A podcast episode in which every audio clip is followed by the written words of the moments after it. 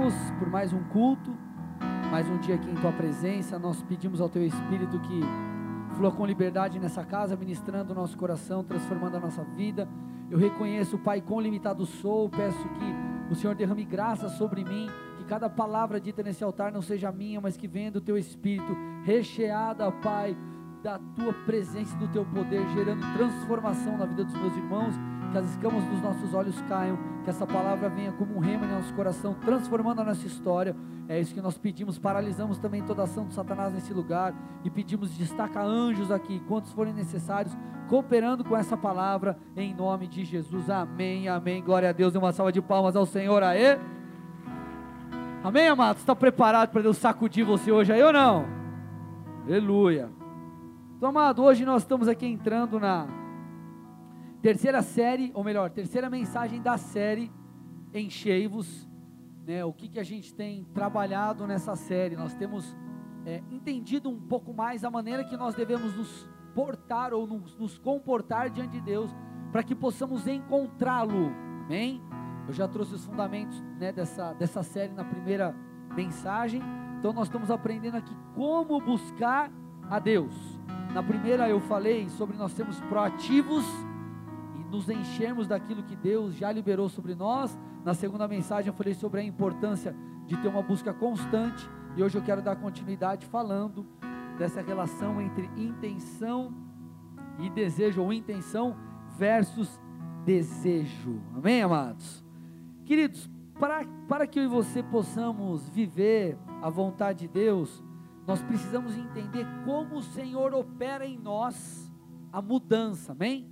Como essa mudança das nossas vidas acontece. E para a gente mergulhar nessa verdade aqui, eu quero começar abrindo a palavra de Deus em Jeremias 29, 11. Se você puder abrir aí comigo, Jeremias 29, 11. Amém?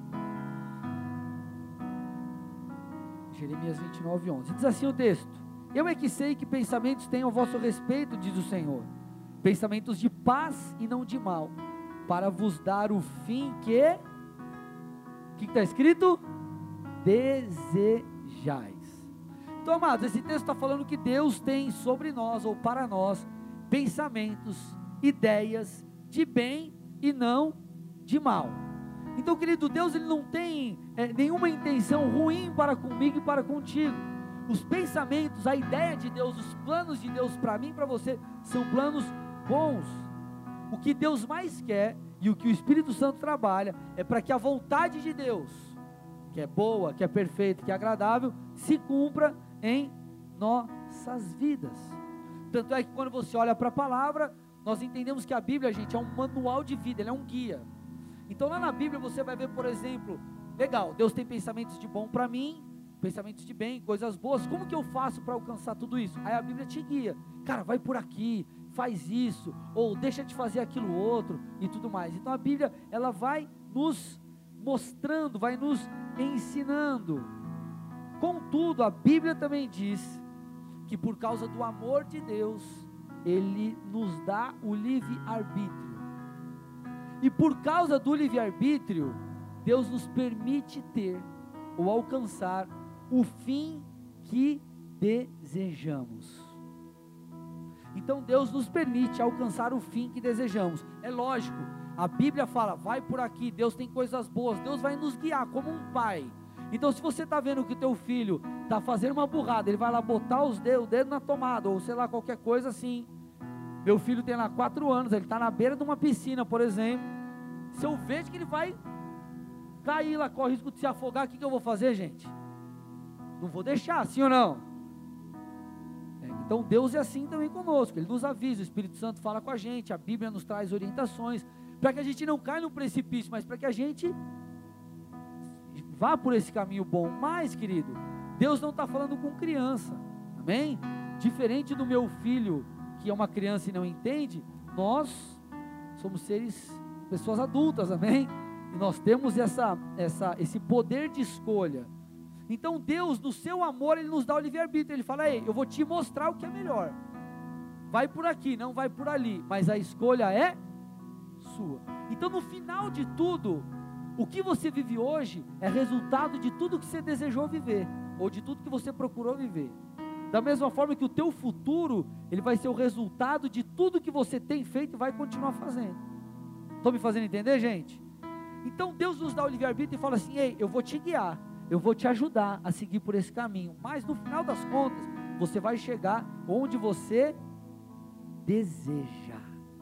Lembra que o texto diz? Para vos dar o fim que desejais.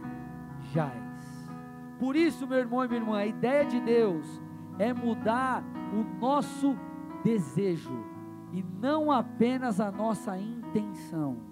Olha a pessoa do seu lado e fala assim: Deus quer mudar o seu desejo e não apenas a sua intenção. Vamos lá, deixa eu ilustrar isso aqui. Matos, quantas pessoas você já viu lutar, por exemplo, contra certo tipo de pecado, mas o cara, ele, assim, o cara não consegue mudar, ele não consegue se santificar. O cara talvez está lá preso na droga, talvez o cara está preso na pornografia, preso na mentira, no adultério, mas o camarada não muda de forma alguma. Amados, sabe por que muitas vezes essas pessoas não conseguem mudar? Porque por mais que elas saibam que aquilo é errado, um cristão, o cara está traindo a mulher, o cara sabe que isso é errado, amado, sim ou não? É óbvio. O cara está fundado nas drogas, ele vai falar assim: não, é muito legal para minha vida, ó, vai me ajudar, saúde, aqui é fitness. Claro que não, ele sabe que ele está errado, mas por que muita gente não muda? Porque não quer mudar, porque não deseja mudar. A intenção, presta atenção nisso, a intenção pode até ser boa, mas o desejo de mudança não é genuíno. Quem já assistiu aquele filme Prova de Fogo? Prova de Fogo. Se você não assistiu, assista, tem na Netflix. É um filme muito legal, um filme cristão, fala sobre casamento, relacionamento. E o camarada lá, o ator principal lá, ele tinha problema com pornografia, não era isso? Era isso, né? E aí ele fica naquele vem, vai, vem, vai, vem, vai, a mulher dele, né, triste com toda aquela situação. E querido, a intenção dele era uma intenção de mudar, mas ele nunca mudava. Até que o casamento dele foi por água abaixo. E aí começa um processo de restauração e chega um momento que o cara fala: "Isso aqui não vai mais me aprisionar". Sabe o que ele faz? Ele pega o computador, leva para fora, põe numa mesinha, pega um taco de beisebol e arrebenta o computador. Isso é um desejo de mudar. Porque se o cara falar assim, meu, eu não consigo me controlar, eu vou quebrar o computador. Agora, o cara que tem a intenção boa, ele já fica lá, não, vou deixar o computadorzinho na minha casa, não vai dar nada, eu vou me controlar, ele nunca vai mudar. Então ele tem uma intenção de mudar, mas não tem um desejo genuíno e profundo. Então talvez, meu amado, você entrou aqui hoje e você não mudou algumas coisas na sua vida, pequenas ou grandes, é, não tão graves assim ou muito graves, porque talvez te falte o real desejo de mudar. E amado, isso também fala, né, diz respeito a ser cheio do Espírito, é o que nós estamos tratando aqui. Enchei-vos é o nome da série. Muitas pessoas, gente, é, não conhecem a Deus mais intimamente porque, cara, é legal. Poxa, pastor, é legal. Eu vejo você falando de Deus. Eu vejo as pessoas falando de Deus. É tão legal quando fala com aquela paixão, com aquele vigor no coração. É coisa mais linda, pastor. É muito legal. Mas a pessoa não se torna como o outro que ele ouve falar. Por quê? Porque lá no fundo, ele não deseja viver essa vida íntima com Jesus de verdade. Agora, gente, vamos lá. Estão me fazendo entender até aqui? Amém? Então vamos lá. É, tudo começa na intenção. Tudo começa na intenção. Então, quando você é novo na igreja, você chega na igreja, o pastor começa a pregar. Se você não veio de uma família, por exemplo, cristã, ou se você tem pouco conhecimento da Bíblia ou dos padrões morais cristãos, você chega na igreja, você vai meio que você está meio que aprendendo. Então, você veio no culto, o pastor falou uma coisa, aquilo vai te mudando. Então, no começo, você vai se movendo pela intenção. Ah, o pastor falou que é bom orar? Então tá bom, eu vou orar. Ah, Deus, o cara começa a falar com ele, vai pela intenção. Ele não tem aquele desejo, não é aquela coisa. O cara está começando agora. Amém? Agora, conforme você vai crescendo na fé, você precisa também crescer nessas coisas. Você tem que sair, você que já é um cristão é imaduro, você tem que sair da esfera só da intenção. Você tem que sair daquela esfera só, ah, eu vou obedecer porque, ah, eu tenho que obedecer, né? Se eu não fizer, eu vou colher maldição. Ou se eu desobedecer a Deus, vou... não. Você tem que fazer com a motivação correta, você tem que colocar ali um plus no negócio. A intenção, conforme você vai crescendo, ela tem que se tornar um desejo. Então não é mais, por exemplo, só orar, porque orar vai te fazer bem. Mas é orar porque, cara, isso faz parte da sua comunhão com Deus. Você está dando um passo a mais. Então o cara que está chegando agora, qual que é a moral da história aqui? Cara, eu vou simplesmente obedecer e corresponder, vou fazer as coisas na intenção mesmo. Talvez eu não tenha aquele entendimento da coisa, né? Eu vou explicar para o meu filho, ah, vai arrumar o brinquedo aqui vai montar um carrinho. O que eu posso falar para ele, ó, essa pecinha aqui, essa pecinha aqui, essa pecinha aqui. Eu não posso chegar para ele e falar, então, filho, você está vendo isso aqui é a roda. Aqui na roda tem um espaço que tem é, o que, o eixo, não sei do que. Adianta. Agora, o tempo vai passando, ele vai ter que começar a entender outras coisas. Vai ter que começar a entender a profundidade da coisa. Vocês estão aqui comigo, amados? Então, conforme nós vamos crescendo, essa nossa intenção de estar mais perto de Deus, o simplesmente fazer, não tem que ser só o fazer, tem que se transformar em um, cara, um desejo, uma paixão dentro de nós. E aproveitando, amado, que eu estou falando aqui com você que é novo na fé, deixa eu explicar algo para ficar bem claro, você que está vindo pela primeira vez. É, gente, Deus ele é muito mais do que um ajudador. Ele é um ajudador, claro. Ele é um ajudador, claro mas Ele é muito mais do que um Deus que pode me livrar da depressão. Ele é muito mais do que um Deus que pode abrir uma porta de emprego para mim, estou desesperado, para quem está desesperado, falando de emprego. Ele é muito mais do que um Deus poderoso para te curar da sua enfermidade. Ele é teu amigo, ele é teu pai, e ele é alguém que quando você conhece, você quer estar tá muito perto. E aqui entra a essência do Evangelho. Por isso que você vê gente vindo na igreja, escuta, é, você fala, puxa, um amigo teu se converteu. O cara vai todo domingo, quinto, o cara está toda hora na igreja. Porque, querido, não é um ato, não é uma religião, mas é um estilo de vida, porque nós conhecemos a Deus. Você conheceu a Deus, você fala, cara, eu conheci o Deus Todo-Poderoso. E como isso é maravilhoso. Então, quando a pessoa vem na igreja, qual que é a ideia? É cultivar aquela amizade. Então, por exemplo, amado, olha o que diz Levítico 26, 11 e 12. Levítico 26, 11 e 12. Olha lá. Habitarei no meio de vocês e não os desprezarei. Andarei em seu meio, serei o seu Deus e vocês serão o meu povo. Então vamos lá, gente. Aqui está falando da ideia de Deus de estar entre nós. Aí você pega, se, quando você para para analisar, todas as coisas, você começa a perceber a grandiosidade de Deus. Quando vai estudar, por exemplo, um pouco sobre o universo e coisas que são. Você fala, cara, o negócio é tão monstruoso. Um Deus que criou tudo isso, Ele quer andar no nosso meio. Quer estar com a gente, colando junto, parceiro, trocando ideia, colando no motor culto junto, cantando rap. Vocês estão aqui, gente?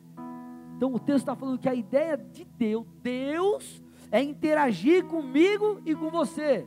Então ele não é um Deus distante, não é aquela parada assim que alguns falam, não, não, não. Ah, pastor, é Deus no céu e nós na terra. Não, não tem isso, amado. Então a ideia de Deus aqui é Deus estar entre, estar entre nós. E na verdade, aqui a gente está falando do Antigo Testamento, isso de fato aconteceu. Porque Jesus veio ao mundo e ele andou entre nós, mas por causa do pecado ele precisou morrer no nosso lugar e Deus Pai o ressuscitou.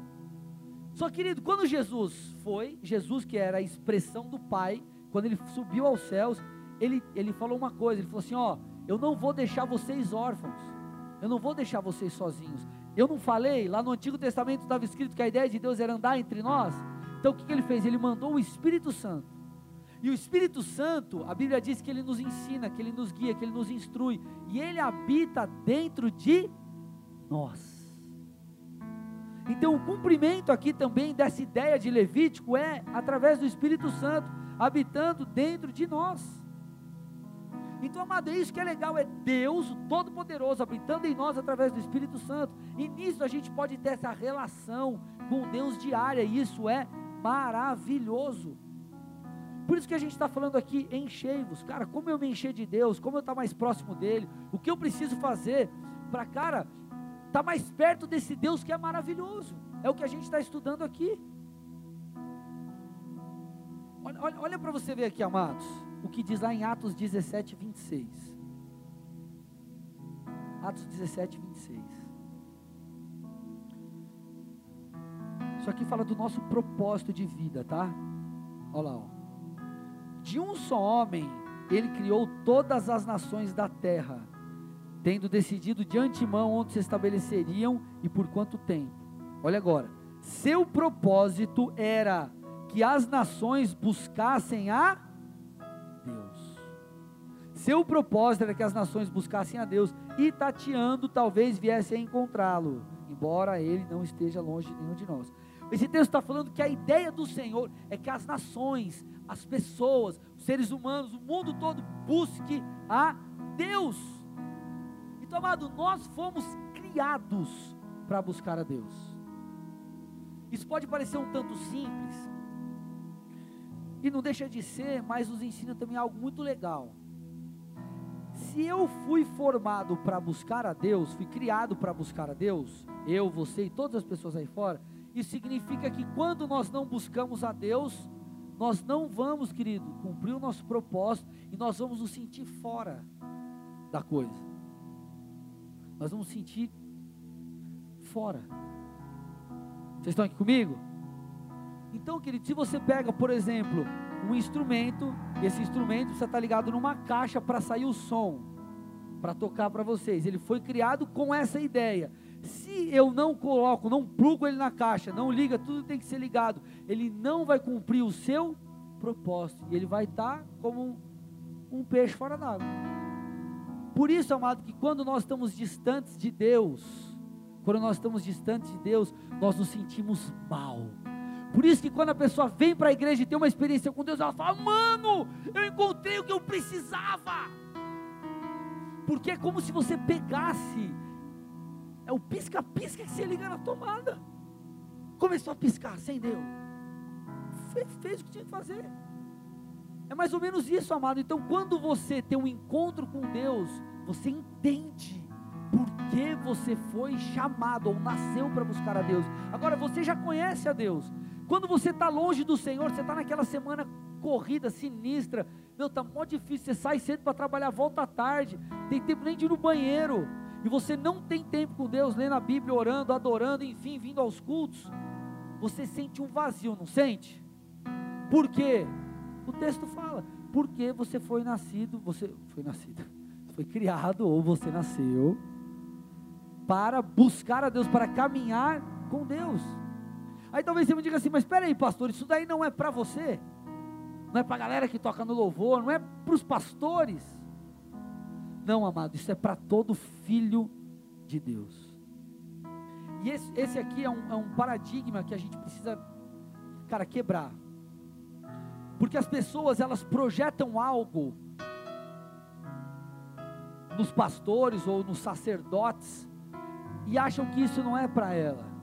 Não, não, não. Quem tem que conhecer a Deus é o pastor. Quem tem que saber as, as leis de Deus é o pastor. Eu não preciso. Sabe qual que é o resultado e o reflexo de tudo isso, amado? Cristãos fracos. E sabe o que, sabe o que cristãos fracos promovem na sociedade? Olha a pessoa do seu lado e fala: nada. Nós somos hoje cerca de 50 milhões de brasileiros. E olha como a nação está. Temos a esperança de uma mudança agora, graças a Deus.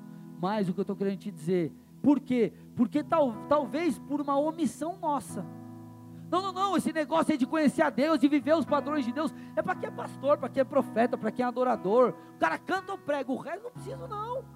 Isso vai gerar cristãos fracos, e cristãos fracos, não conhecedores da palavra, querido, não conseguem mudar o meio onde vivem.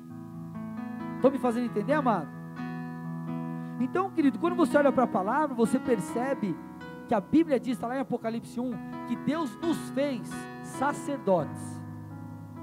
Fez quem? Eu, você, todo mundo que crê em Jesus, sacerdote. E o que é um sacerdote? Qual que é um dos deveres do sacerdote?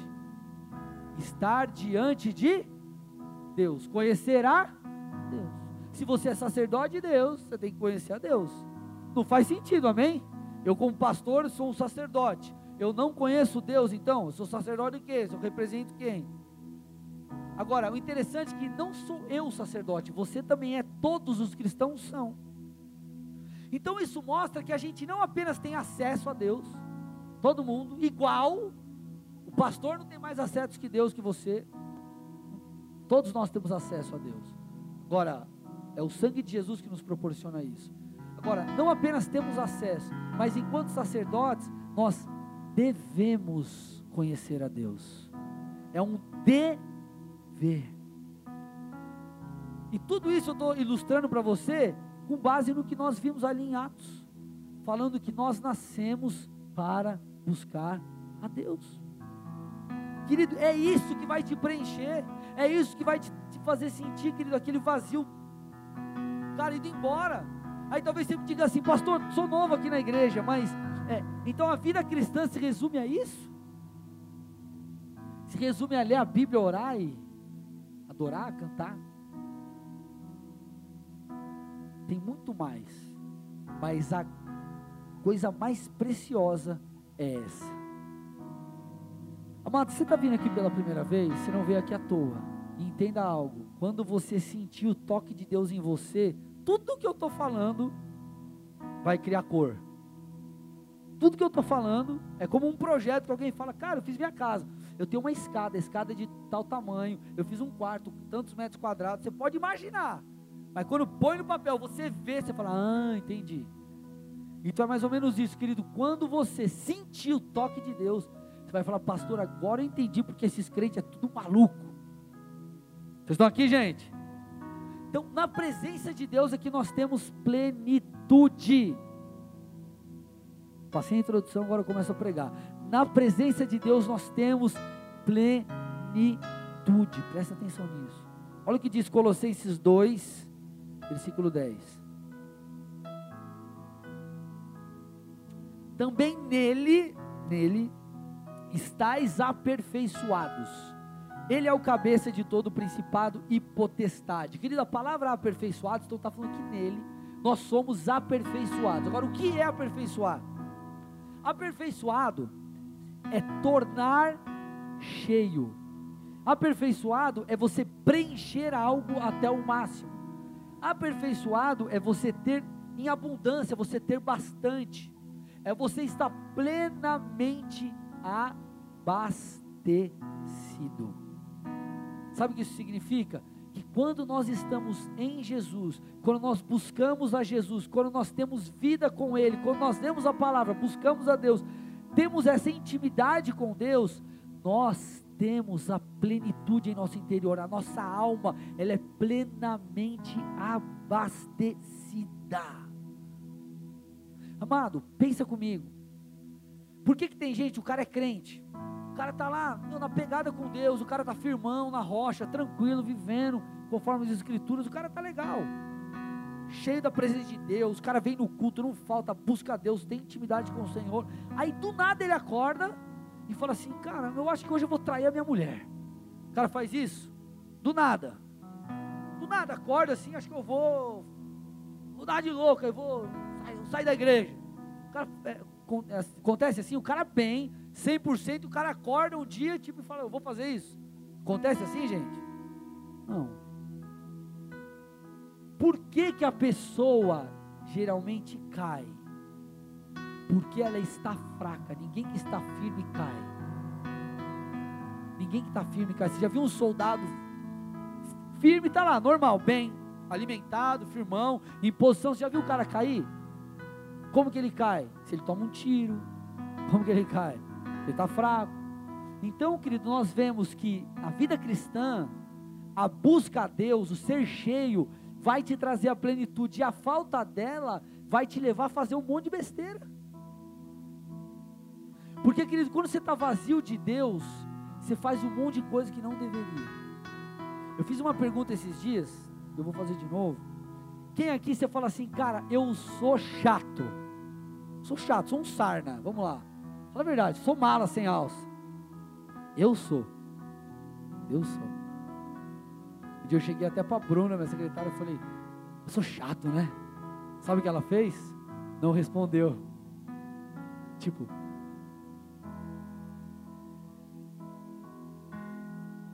Obrigado.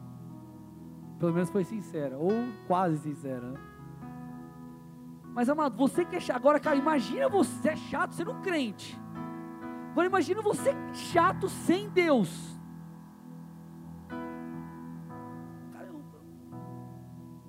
Vira um monstro. Né? Amados, imagina a gente sem Deus. Então, o estar plenamente abastecido, como? Nele, buscando a Ele, nos permite ficar firmes, nos permite viver da maneira que Deus espera.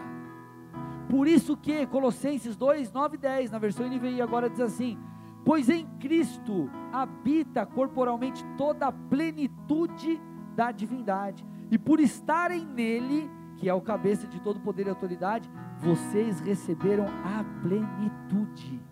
Então, quando nós estamos em Deus, nós recebemos a plenitude. E querido, se você está cheio de Deus, sabe o que vai acontecer com você em relação ao pecado? O pecado vai perder o brilho. Quando você tem um casamento, querido, abençoado, cara, nota 10, você e sua esposa, ela é gente boa, vocês trocam ideia, né? Vocês estão bem no relacionamento. Você só vai trair a tua mulher, falando algo com todo respeito, se você for um sem vergonha. Porque se está tudo bem em casa, para que você vai procurar outro? Faz sentido, gente? Se você está bem, se você está pleno, se você tem plenitude, para que você vai procurar outra coisa sabendo que aquilo é errado? Então o que o texto está falando é, em Cristo nós temos a plenitude. Nós nos tornamos cheios Agora, por que, meu amado, eu acredito que algumas pessoas não vivem isso com Deus? Porque o cara não vive essa plenitude, se Deus tem. Porque a pessoa quer, mas não deseja. Presta atenção. A pessoa quer, mas não deseja. Amado, querer, todo mundo quer isso. Eu chego para você e falo, cara, você vai andar com Deus, Deus vai te dar paz, Deus vai te dar alegria, nele você pode prosperar, e começa a te dar um monte de lista de coisa boa, você vai ser pleno. Quem não quer isso? Você quer? Eu quero. Todo mundo aqui quer. Só que querer todo mundo quer agora.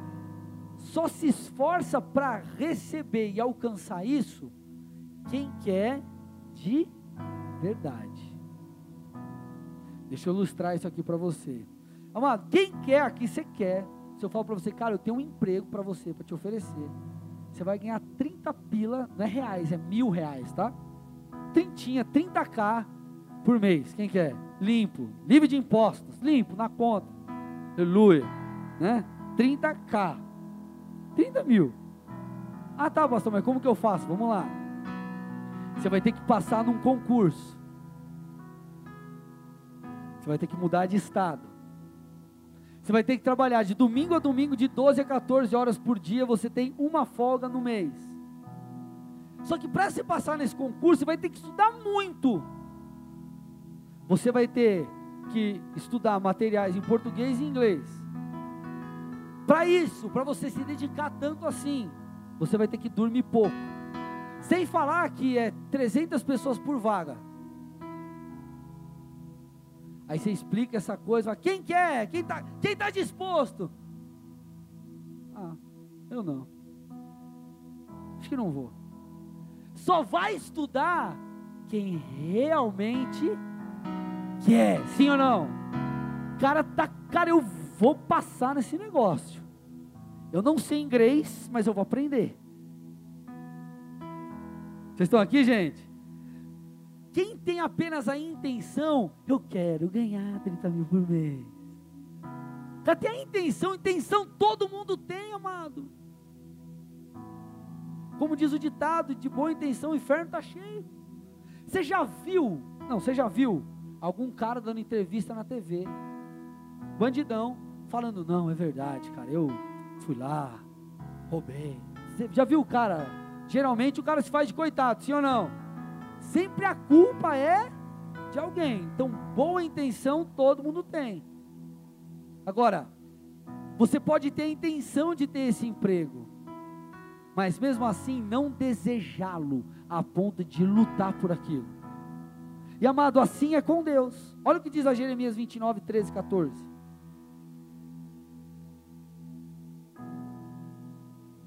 Se me buscarem de todo o coração, me encontrarão. Serei encontrado por vocês, diz o Senhor. Amado, o que isso aqui ilustra na nossa vida com Deus? O cara que tem só a intenção, ele até busca Deus, mas eu te digo que ele não vai encontrar, pelo menos da maneira que ele poderia, o que Deus, Deus teria à disposição dele. Sabe por quê? Porque ele está buscando, mas não de todo o coração. E o texto está falando: eu, você vai me encontrar, é uma promessa, legal, estou aí disponível, mas para isso você tem que me buscar de todo o coração. Então a questão aqui, gente, não é a busca em si, mas o como nós fazemos isso. E gente, o como correto, o como fazer correto é desejando encontrar Deus. É desejando encontrar Deus. E é isso que eu quero que você entenda nessa noite. Não é apenas ter uma boa intenção de encontrar Deus. Não é apenas querer encontrar Deus. Cara, quem quer aqui ter experiência com Deus? Quem aqui quer que Deus fale com você na madrugada? Todo mundo tem intenção, mas querer nem todo mundo quer, nem todo mundo deseja isso. Olha o que diz Marcos 12, 28 a 30. Um dos mestres da lei estava ali ouvindo a discussão. Ao perceber que Jesus tinha respondido bem, perguntou: De todos os mandamentos, qual é o mais importante? Aí Jesus respondeu: o mandamento mais importante é esse: ame o Senhor, o seu Deus, de todo o seu coração, de toda a sua alma, de toda a sua mente, de todas as suas forças.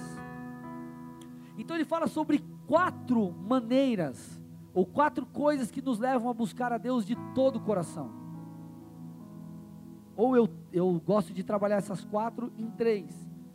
Então, primeira coisa, ele fala assim: Ei, você tem que me amar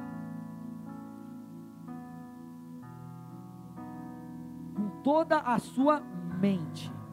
Então vamos lá, gente. O que é amar a Deus? Deus está falando aqui. Jesus respondeu: Ei, maior mandamento é você amar a Deus. Você amar a Deus. Aí fala: com a mente, com as forças e com o coração e alma. O que é amar a Deus com a nossa mente, com a nossa cabeça? Isso fala, amar a Deus com a nossa mentalidade, fala, gente, de nós permitirmos Deus mudar os nossos valores através da palavra. Então, o que é amar a Deus através da tua maneira de pensar? Se olha lá, a Bíblia fala, por exemplo, que você, que fornicação é pecado. O que é fornicação? Sexo antes do casamento. Aí você lê aquele texto e você fala: Deus, amém, eu vou te amar. Você muda o teu padrão. Você muda a tua mentalidade. Então, porque você começa a pensar daquele jeito e, obviamente, agir porque você só age com base no seu valor. Amém? Só age com base naquilo que você tem na sua cabecinha lá. Então, amar a Deus através da nossa mente é assim. Não é você ver o que a novela está falando, a revista Tititi, Tototó, Tututu, né? Deixa eu ver lá o que a, a blogueirinha falou. Aí a blogueirinha já teve, tem três namorados, já separou de dois maridos, Aí, aí deixa eu ver o que ela fala sobre casamento, que ela pode me ajudar. Vai te ajudar a criar um caos na sua casa.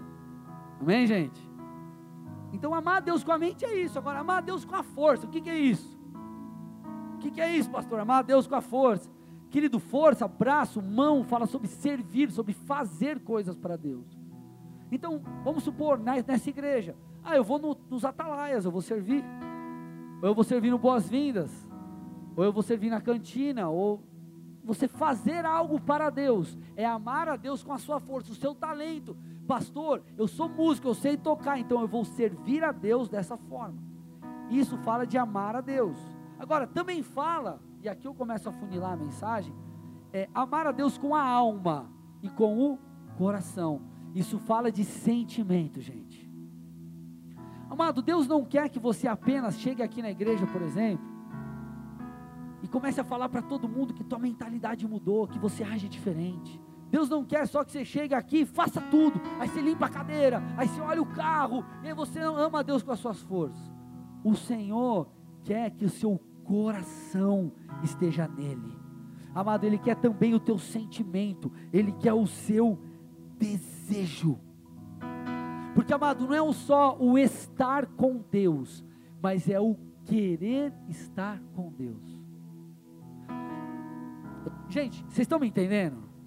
Bem, eu estou mudando agora, porque o pessoal começou a me zoar na internet, então eu vou falar agora. Vocês estão me entendendo? Mudar. Aí depois eu mudo de novo. É... Até me perdi aqui, deixa eu tomar uma água.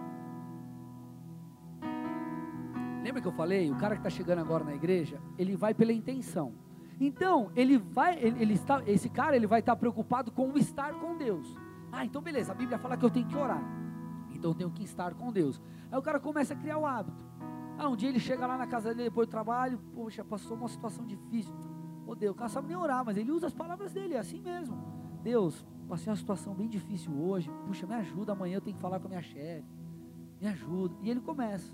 Aí um dia ele vai ler a Bíblia, ele, é, ele entendeu a importância de estar com Deus. Agora, o tempo vai passando, você que vai virando um crente em macaco velho, cascudão. Deus quer que você vá além. Ele quer que você não só esteja com Ele, mas que você queira estar. Né? É mais ou menos no casamento assim, né? Às vezes tua mulher pede para você fazer algo.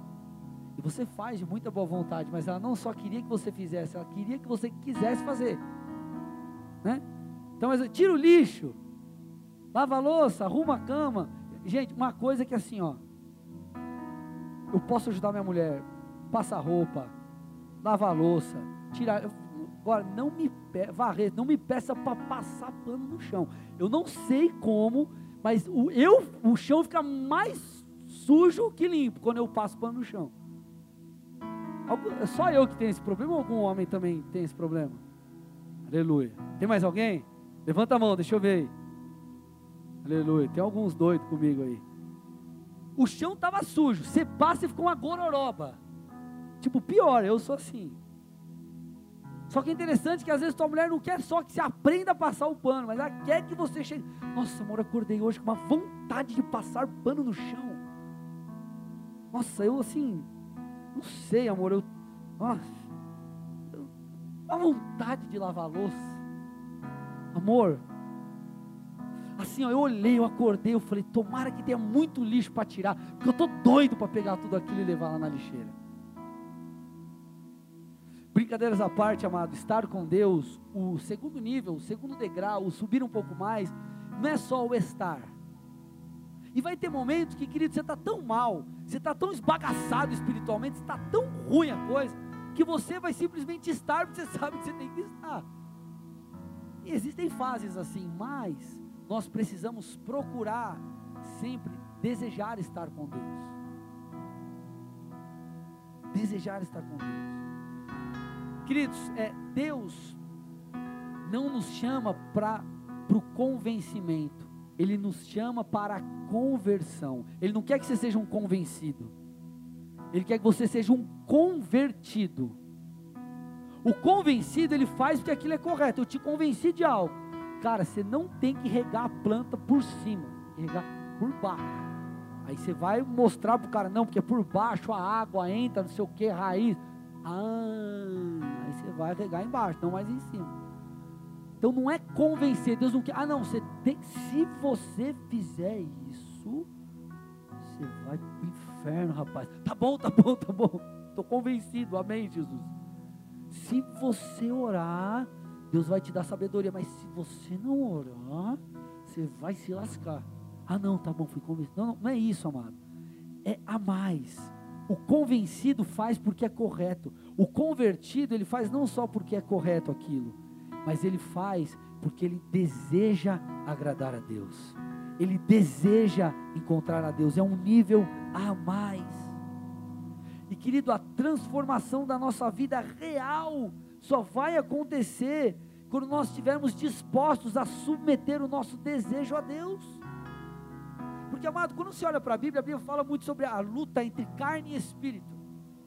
Há uma, há uma luta, uma guerra. O que, que é carne? É sentimento, é desejo, é valor. Então vamos lá. O meu desejo, cara, é fazer algo errado, mas eu sei que eu não posso. E algumas vezes vai ser assim. Você quer puxar para cá, você quer fazer a coisa errada. Mas você olha para a Bíblia e a fala: não, é o contrário. Você fala, cara, que desgraçado, pisou na bola comigo, eu não vou nem. Não, vou liberar perdão e vou fazer algo para lascar com a vida dele. Não perde de esperar, sem vergonha, filho do cão, Satanás. Aí a Bíblia fala: ei, relaxa. Se você não perdoar, você não vai ser perdoado. E se você não é perdoado, é, tipo isso. Vocês estão aqui, gente? Aí você fala: "Não, eu quero eu não, eu quero não perdoar e eu quero lascar com ele". E a Bíblia fala: "Vai para lá". Então, qual que é a grande questão? Não é só você fazer o que a Bíblia está falando, mas é você desejar ter um coração puro, um coração perdoador. A Bíblia fala que nós temos a mente de Cristo. Fala que Ele vai tirar de nós o coração de pedra, vai colocar um coração de carne. Ou seja, Ele tem poder para mudar aquele, a, o nosso coração. Ele tem poder para nos transformar. E é isso que nós precisamos, querido. Permitir que Deus mude os nossos desejos. Você se converte, você começa lá, aí você fala, Jesus, eu não posso cair na pornografia, aí você fica naquela luta, você fala, meu Deus, aquela coisa, você, dificuldade. Aí conforme você vai buscando a Deus, a Bíblia diz: nós somos lavados pela palavra. A palavra vai te lavando. Daqui a pouco, querido, aquilo perde o brilho, perde o. Cara, você vai sendo liberto, vai perdendo a graça. E você vai começando a achar graça nas coisas de Deus. Então é um processo natural. E Deus vai transformando os teus desejos, as tuas vontades. Antes você falava assim: eu não quero saber de crente. Crente, o cara metralha crente, taca pedra na igreja e xinga pastor. Aí daqui a pouco o cara está lá no culto, Deus me levanta, eu quero ser um pastor. Mas da onde aconteceu isso? Deus mudou o coração. Deus operou no desejo. Vocês estão aqui comigo, amados? Olha que, cara, tem um, dos, um salmo que eu sempre abro o culto aqui com ele. É para mim, é um dos salmos mais especiais e poderosos. É o Salmo 63, põe lá para mim, 1 e 2.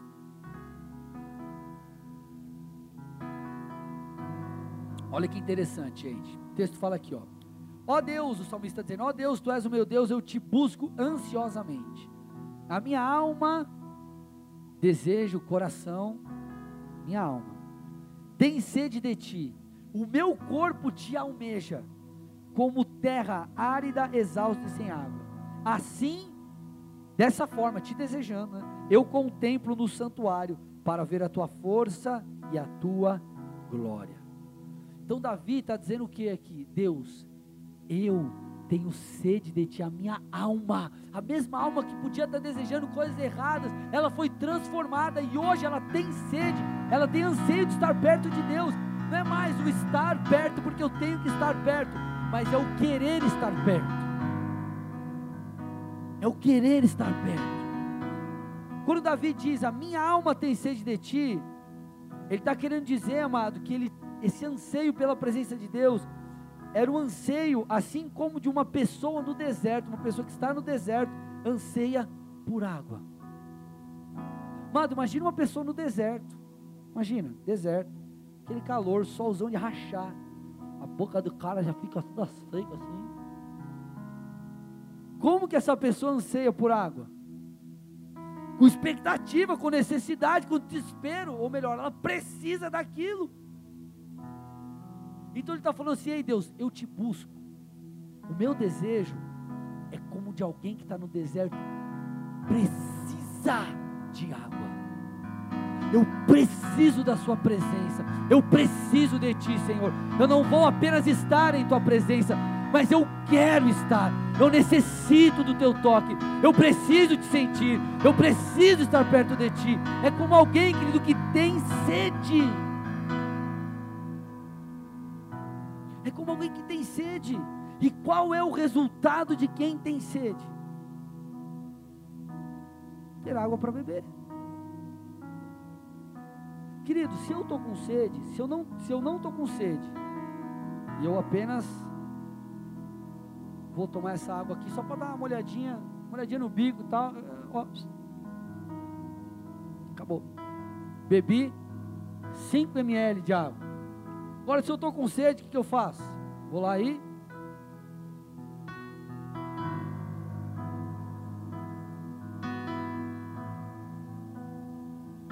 bebi toda a água. O cara com sede, sem sede, só por estar na presença, ele dá uma bicadinha aqui, ó. Um dedinho. Agora o cara que tem sede, vai a água toda. Por quê? Porque tem espaço para aquilo. Vocês estão aqui comigo, amados?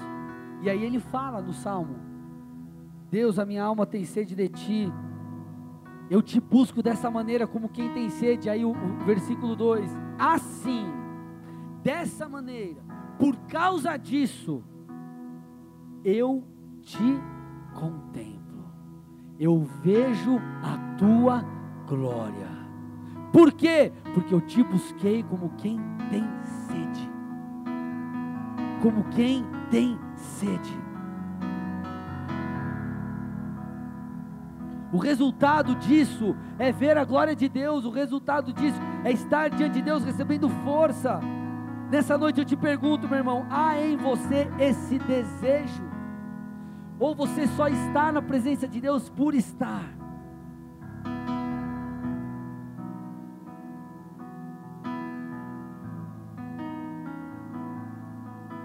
Amado, reflete sobre isso. Talvez está na hora de você subir um degrau a mais, um degrau a mais na sua caminhada com Deus. Talvez hoje esteja na hora, querido, de você buscar uma mudança no seu desejo e não apenas ter as atitudes corretas. Talvez está na hora aí de virar algo em você.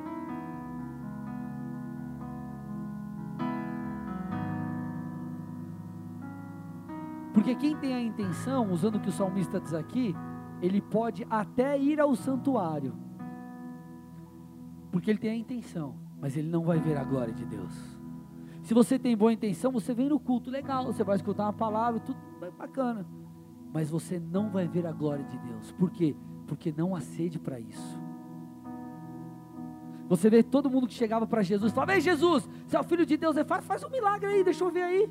Jesus não se revelava. Agora, aqueles que realmente desejavam conhecer a Deus, ele se revelava. Zaqueu sobe numa árvore. E qual é o resultado daquele desejo? Jesus vai jantar em sua casa. Vocês estão aqui comigo, amados? Essa é a diferença do estar e do querer estar. Amado, olha o que diz Atos 7. Estamos finalizando a palavra. Atos 7, 38 a 41. Faz um relato aqui do que o povo viveu lá com Moisés no Egito, a libertação do Egito e todas aquelas coisas. Diz assim o texto: Moisés estava com nossos antepassados a congregação do povo de Deus no deserto, quando o anjo lhe falou no Monte Sinai, e ali Moisés recebeu as palavras que dão vida para transmiti-las a nós.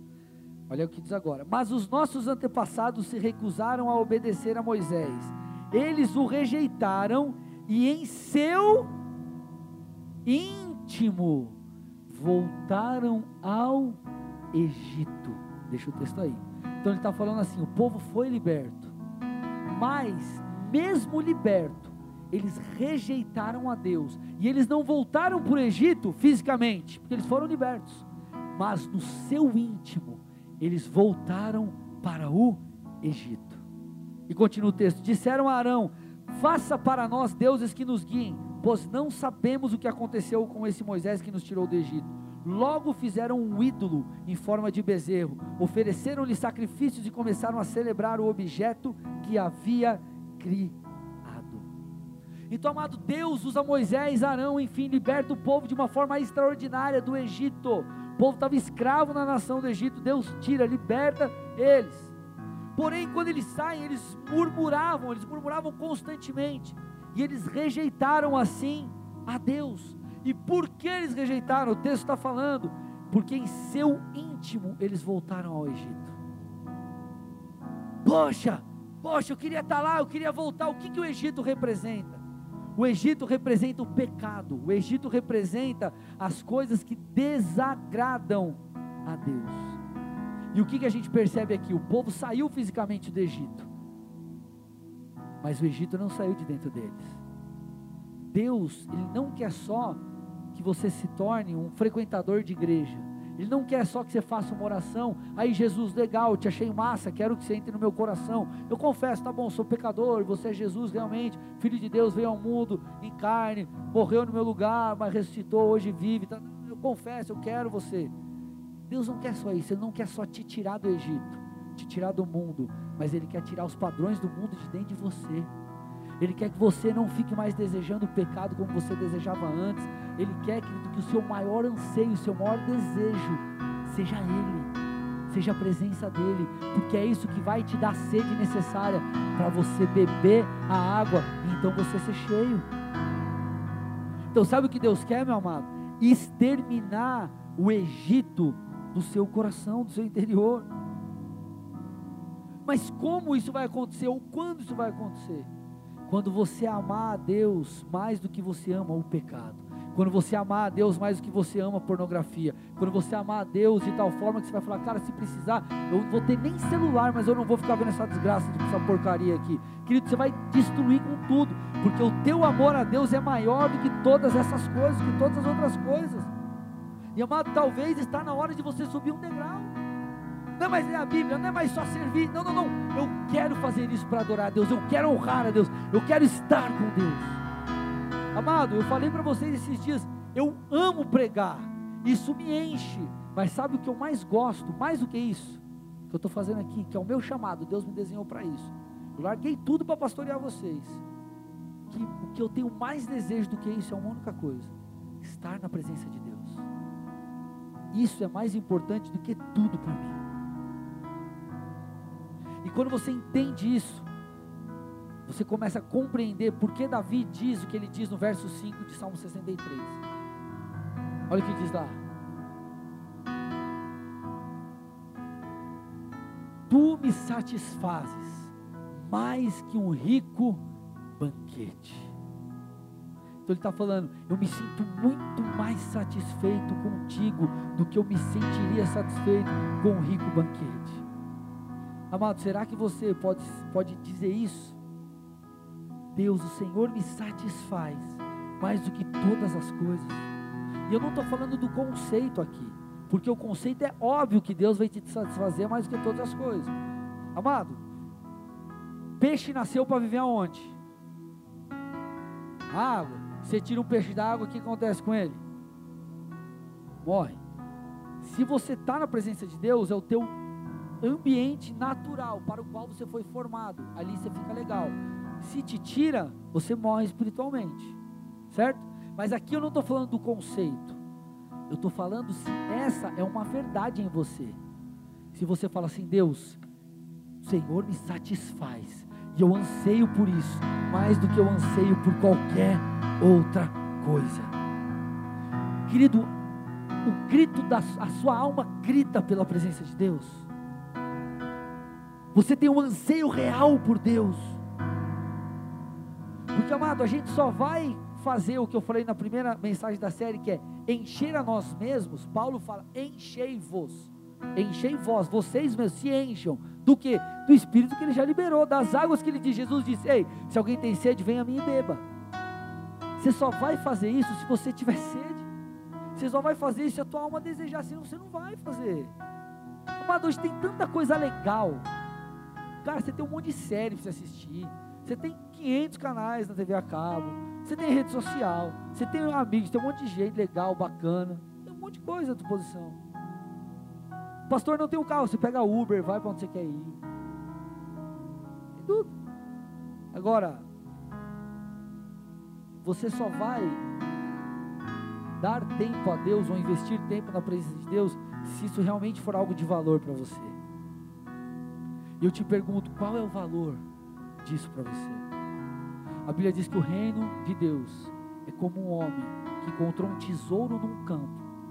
Então ele encontra, imagina, um terreno lá, ele encontrou um tesouro naquele terreno. Ele fala, mano, esse terreno aí, esse tesouro, ele é mais importante do que tudo. Só que, cara, eu, eu não tenho grana suficiente.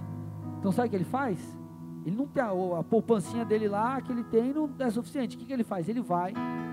Aquilo é tão importante que ele vende tudo que ele tem, junto com a grana.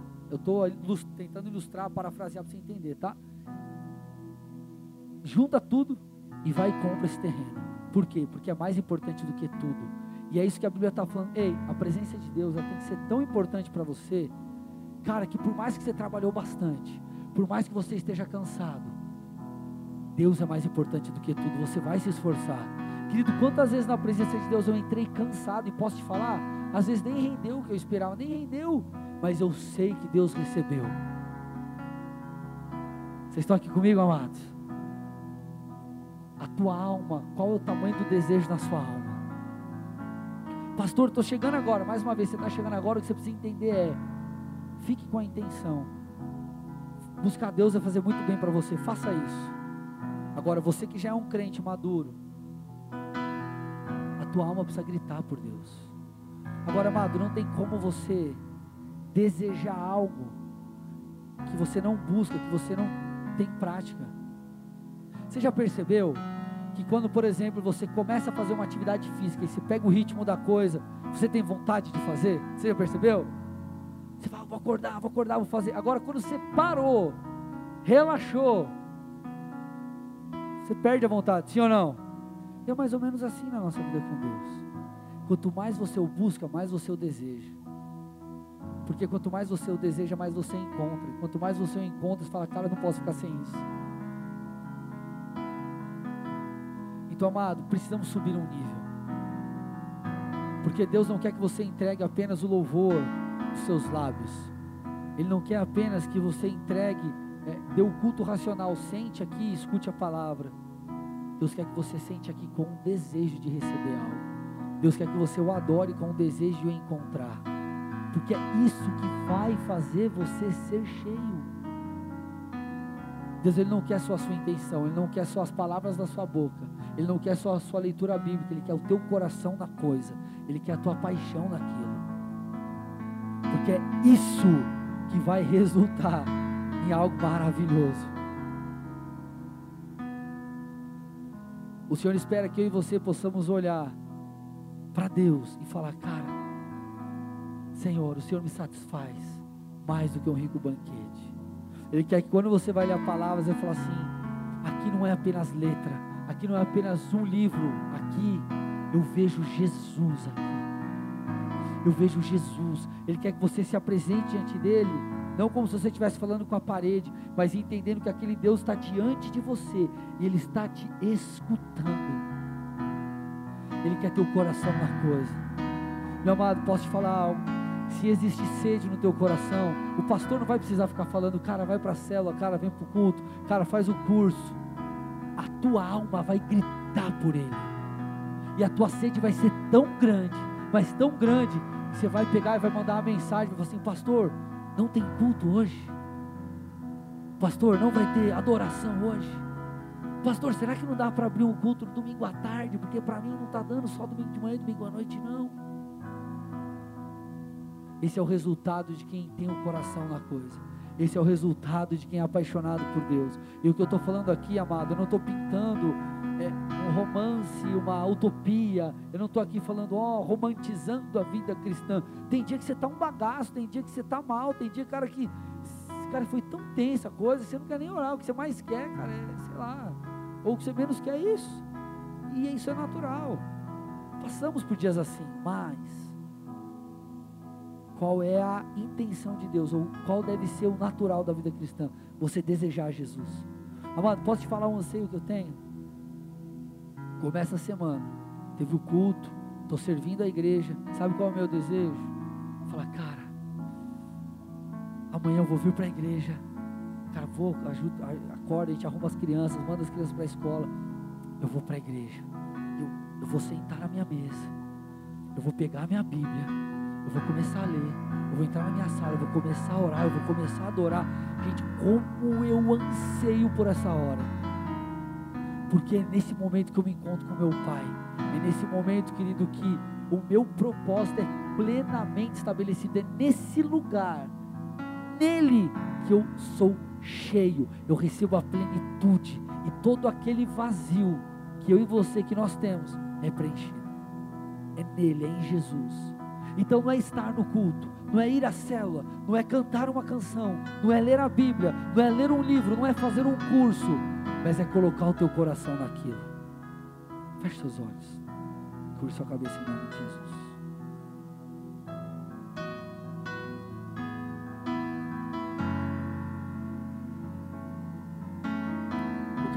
Meu irmão e minha irmã, com você que está nos visitando pela primeira vez.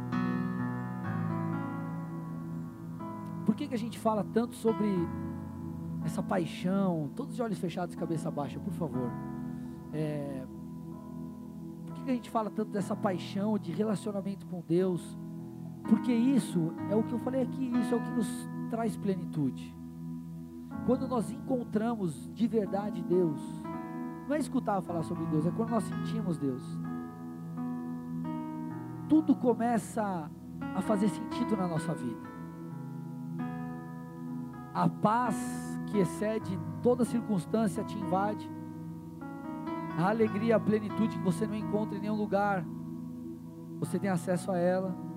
Quando você encontra Deus, tudo muda. E o que eu quero te dar agora aqui é a oportunidade não de se tornar membro de uma igreja, mas eu quero fazer uma oração com você para te dar a oportunidade de encontrar esse Deus que é real. Esse Deus que ele não é uma mentira, esse Deus que não é uma filosofia, não, não, não, ele, é, ele é de verdade. E se é nessa noite você diz assim, pastor, eu sei, eu sou pecador. E eu sei, eu reconheço, Jesus é o Filho de Deus, eu quero encontrar Ele de verdade. Eu entendi essa palavra, eu quero ter um encontro com Deus. Se você é essa pessoa, eu quero te pedir para você fazer algo muito simples. Eu não vou te chamar para vir aqui na frente, fica tranquilo. Mas eu quero que você levante uma de suas mãos aí no seu lugar todos de olhos fechados, cabeça baixa. Não quero te constranger, não. Fica tranquilo, meu irmão. Só quero que você levante uma de suas mãos aí no seu lugar.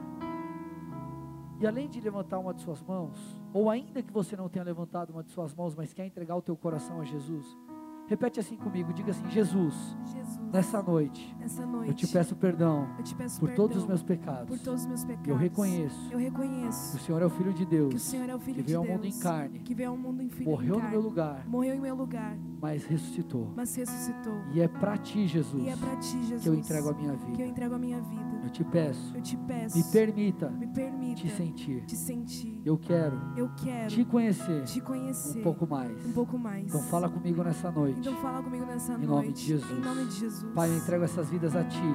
Que em resposta a essa confissão e essa oração de fé, que eles possam sentir a Tua presença, sentir o Teu toque, sentir a Tua paz. Ah, Senhor, que todo o fardo do pecado possa cair por terra agora em nome de Jesus. Que o Senhor venha curá-los de qualquer enfermidade que tenham, livrá-los, Pai, em nome de Jesus, de todo o mal, libertá-los de tudo que os aprisiona. E eu declaro um novo tempo sobre a vida desses irmãos e dessas irmãs. E eu quero abençoá-los em cada área de suas vidas, em nome de Jesus. Amém e amém. Dê a sua melhor salva de palmas ao Senhor, porque Ele é Deus. Amém.